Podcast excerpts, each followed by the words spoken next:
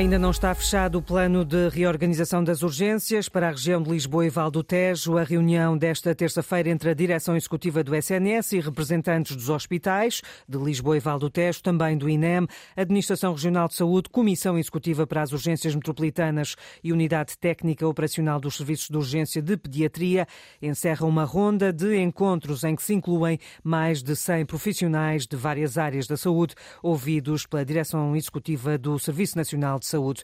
Num comunicado, o gabinete do diretor executivo do SNS esclarece que até ao final da semana vai anunciar o planeamento das urgências em rede para urologia, gastroenterologia e também pediatria.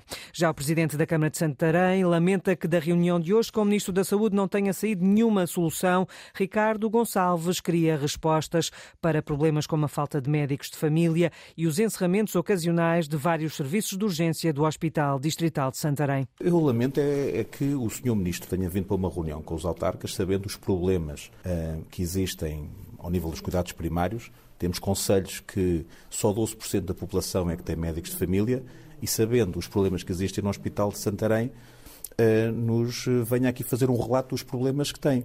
Ele tem que ter as soluções e o Sr. Ministro não teve a capacidade de ter soluções para apresentar aos autarcas.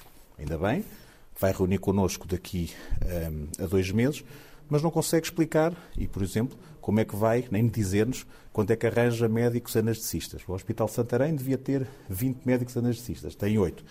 Ah, do ponto de vista da medicina interna, tem 19 médicos de medicina interna, devia ter o dobro, devia ter 40. Não nos disse quanto é que arranjará esses médicos. Ao nível da psiquiatria, faltam médicos. Ao nível da ortopedia, faltam médicos. Há problemas graves. O autarca de Santarém, Ricardo Gonçalves, espera agora pela reunião de maio com a tutela da saúde para soluções concretas. Nos últimos três meses, a Comissão para a Igualdade no Trabalho e no Emprego contabiliza mais de 150 pedidos de informação. São a ponta do iceberg, se tivermos em conta os milhares de pedidos de esclarecimentos que a CIT recebeu nos últimos cinco anos. Cristina Borges. Em cinco anos, a Comissão para a Igualdade no Trabalho e no Emprego emitiu mais de 4.500 pareceres sobre situações de desigualdade, contratos de trabalho em horário flexível, em tempo parcial e mulheres grávidas. Carla Tavares, presidente da CIT, fala-nos de um caso. Havia indícios que a trabalhadora em causa estava a ser vítima de discriminação em razão da, da maternidade, ou seja, para efeitos de contabilização de tempo de serviço e como tempo efetivo ao serviço. A CIT, em dois anos, entre 2020 e 2022, recebeu mais de 5.500 pedidos de informação, quer por telefone, carta ou presencialmente, e foram encaminhados. Seja para a ACT, quando está em causa o emprego privado, o setor privado, ou então para as inspeções das respectivas áreas governativas ou para o Instituto de Gestão Financeira, sempre que está em causa o emprego público. O grande desafio para a CIT é sensibilizar empresas e trabalhadores para a conciliação da vida familiar com a profissional. Nós conseguimos perceber que desde que as licenças parentais passaram a ser eh, partilhadas entre pais e mães, ainda que uh, num número pouco significativo, uh, hoje há uma mudança de comportamento familiar e na, na forma como uh, os pais ou os homens encaram também a sua responsabilidade no contribuir para a casa e para as responsabilidades de cuidado da casa. Ao longo de 2023 vão ser criados laboratórios de igualdade para dar apoio às empresas e aos trabalhadores para ser aplicada a lei e não haver discriminação entre mulheres e homens. E num debate sobre mulheres e mercado de trabalho esta terça-feira em Lisboa, o presidente do PSD, Luís Montenegro, falou sobre políticas de natalidade e admitiu ter mudado de opinião sobre a lei das cotas. Inês Ameixa. Em véspera do Dia Internacional da Mulher, Luís Montenegro, que chegou a votar contra as cotas de género no Parlamento, diz que agora mudou de opinião sobre o tema. Eu sou um dos convertidos tenho que o admitir. Eu votei contra, estava no Parlamento, votei convictamente contra. O presidente do PSD concretiza. Mas quando nós estamos a falar de um processo de mentalidade coletiva, de cultura, de forma de organização que vem de muitos anos, efetivamente às vezes só com um toque mais impositivo é que nós podemos estimular aquilo que depois vem a seguir. Luís Montenegro reconhece que para garantir a equidade entre homens e mulheres era preciso esse empurrãozinho legislativo. A verdade é que o nível de desempenho e a presença das mulheres nos órgãos hoje ultrapassa aquilo que acontecia à época e até aquilo que a lei preconiza. O que quer dizer que, de facto, nós temos de nos render a essa evidência que contraria o nosso princípio. Luís Montenegro encerrou um debate sobre mulheres e mercado de trabalho, onde defendeu que em Portugal falta uma política duradoura e efetiva de incentivos à natalidade. Também Manuela Ferreira Leite marcou presença nesta iniciativa do PSD e apontou que o maior problema do país é o envelhecimento da população e a baixa natalidade. A antiga Ministra das Finanças deixa até um alerta. Se não mudarmos a situação, nós estamos no caminho de vir a ser Portugal, vir a ser o Alentejo da Europa. E o Alentejo da Europa como sendo uma região muito bonita, extremamente atrativa, mas morta e sem vida. Aviso deixado por Manuela Ferreira Leite, que pede políticas de médio e longo prazo para inverter esta tendência. Também em Lisboa, num seminário sobre o papel da mulher na diplomacia, o Presidente da República, Marcelo Rebelo de Sousa, lamentou que em Portugal ainda não tenha havido uma mulher presidente e com Ana Gomes na sala, apontou para a embaixadora e antiga candidata à presidência em 2021 como a possível primeira mulher a ocupar o lugar. A reportagem de Ana Isabel Costa. Marcelo dirigiu dirigiu-se esta terça-feira a uma plateia composta exclusivamente por mulheres, que discutiram, em véspera do Dia Mundial que lhes é dedicado, a diplomacia e a globalização no feminino. No auditório da Universidade Católica, em Lisboa, estava sentada Ana Gomes, diplomata de carreira e candidata às últimas eleições presidenciais, ao lugar que agora ocupa Marcelo Rebelo de Sousa. O presidente acabou a fazer um lamento e um quase desafio. Eu tenho que fazer referência aqui à Presidência da República, porque em quase 49 anos de democracia nunca tivemos em Portugal uma mulher presidente. Temos aqui uma candidata e quem sabe se ela não será a próxima Presidente da República.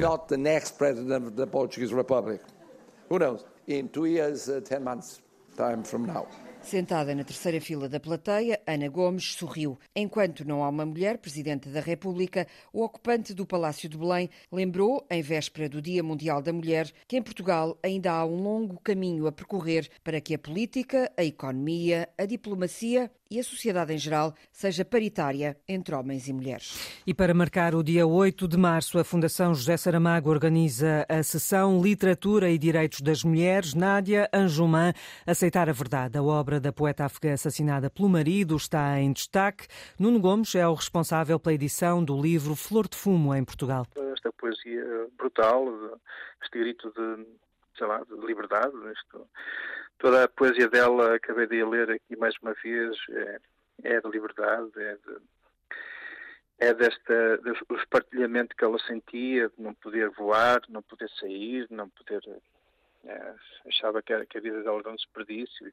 A, a, a Nádia é uma porta-voz de, de, de, dessa opressão. Uh, acabamos por fazer um livro que, que é em, em duas metades, da esquerda para a direita, que é, é a nossa leitura, e da direita para a esquerda é a leitura uh, árabe. E, e, curiosamente, depois encontram-se no centro. Literatura e Direitos das Mulheres, a entrada é livre nesta sessão, início seis e meia da tarde na Fundação José Saramago, em Lisboa. Teresa Gonçalves vai assumir a presidência do Conselho de Administração da SATA, depois da saída de Luís Rodrigues para a TAP. Ela tem mais de 20 anos de experiência em serviços financeiros, era até agora a diretora financeira da SATA. Esta noite, o presidente do Governo Regional dos Açores confirmou em entrevista à RTP Açores que Teresa Gonçalves aceitou o convite. Ela vai receber a pasta do processo de privatização da SATA Internacional, processo que o Governo Regional pretende ter concluído até outubro. Em dia de aniversário da RTP, o presidente da empresa confirma que a RTP teve lucro líquido em 2022, mas Nicolau Santos recusa-se para já a revelar números sobre o modelo de financiamento.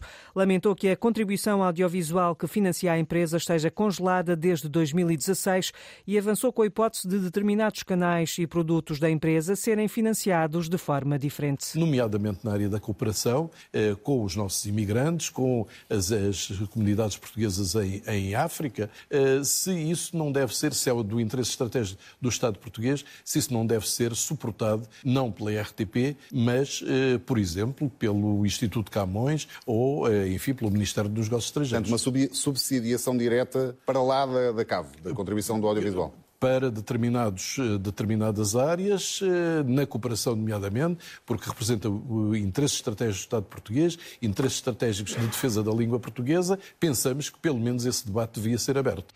Nicolau Santos, entrevistado esta noite na RTP, frisou também que a empresa não irá conseguir aceitar a proposta de aumentos salariais para este ano, apresentada pelos sindicatos, mas mostrou-se confiante no entendimento nas negociações. O secretário-geral da ONU regressa esta quarta-feira pela terceira vez a Kiev, pela terceira vez num ano de guerra. Vai encontrar-se António Guterres com o presidente ucraniano, com as, as exportações de cereais por via marítima na agenda, João Vasco. O acordo do Mar Negro, que facilita a saída de cereais e outros produtos alimentares russos e ucranianos para os mercados internacionais, caduca daqui por 10 dias e a Rússia está a colocar entraves à sua renovação. A Federação Russa exige a vários países ocidentais que deixem de impor restrições às exportações de produtos agrícolas e fertilizantes russos para o mercado mundial. Garantindo estar a cumprir a sua parte do acordo, o governo de Putin diz que só irá renovar o atual entendimento se houver garantias de um tratamento recíproco por parte do Ocidente. Na Assembleia Geral das Nações Unidas de há duas semanas, António Guterres lembrava que estão em curso negociações para travar os bloqueios que existem às exportações russas. Apesar dos desafios em curso, o acordo para exportar cereais e outros alimentos da Ucrânia está a fazer a diferença. Estamos a trabalhar arduamente para remover todos os obstáculos que existem à implementação do memorando de entendimento entre o Secretariado das Nações Unidas e a Rússia, para facilitar a exportação de alimentos e fertilizantes russos para os mercados globais.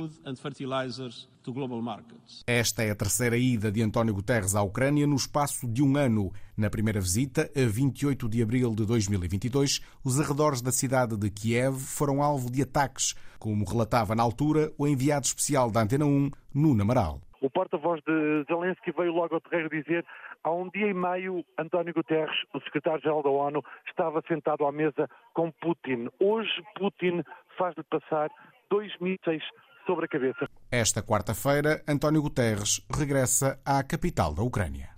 E à CNN Internacional, o presidente ucraniano diz que a opção de defender a cidade de Bakhmut, no leste do país, até ao fim, não é teimosia, mas sim uma forma de travar dois propósitos da Federação Russa: o de poder fazer campanha interna, com a bandeira russa naquela cidade ucraniana já completamente destruída, e travar a progressão do exército russo para outras cidades, como Kramatorsk ou Sloviansk.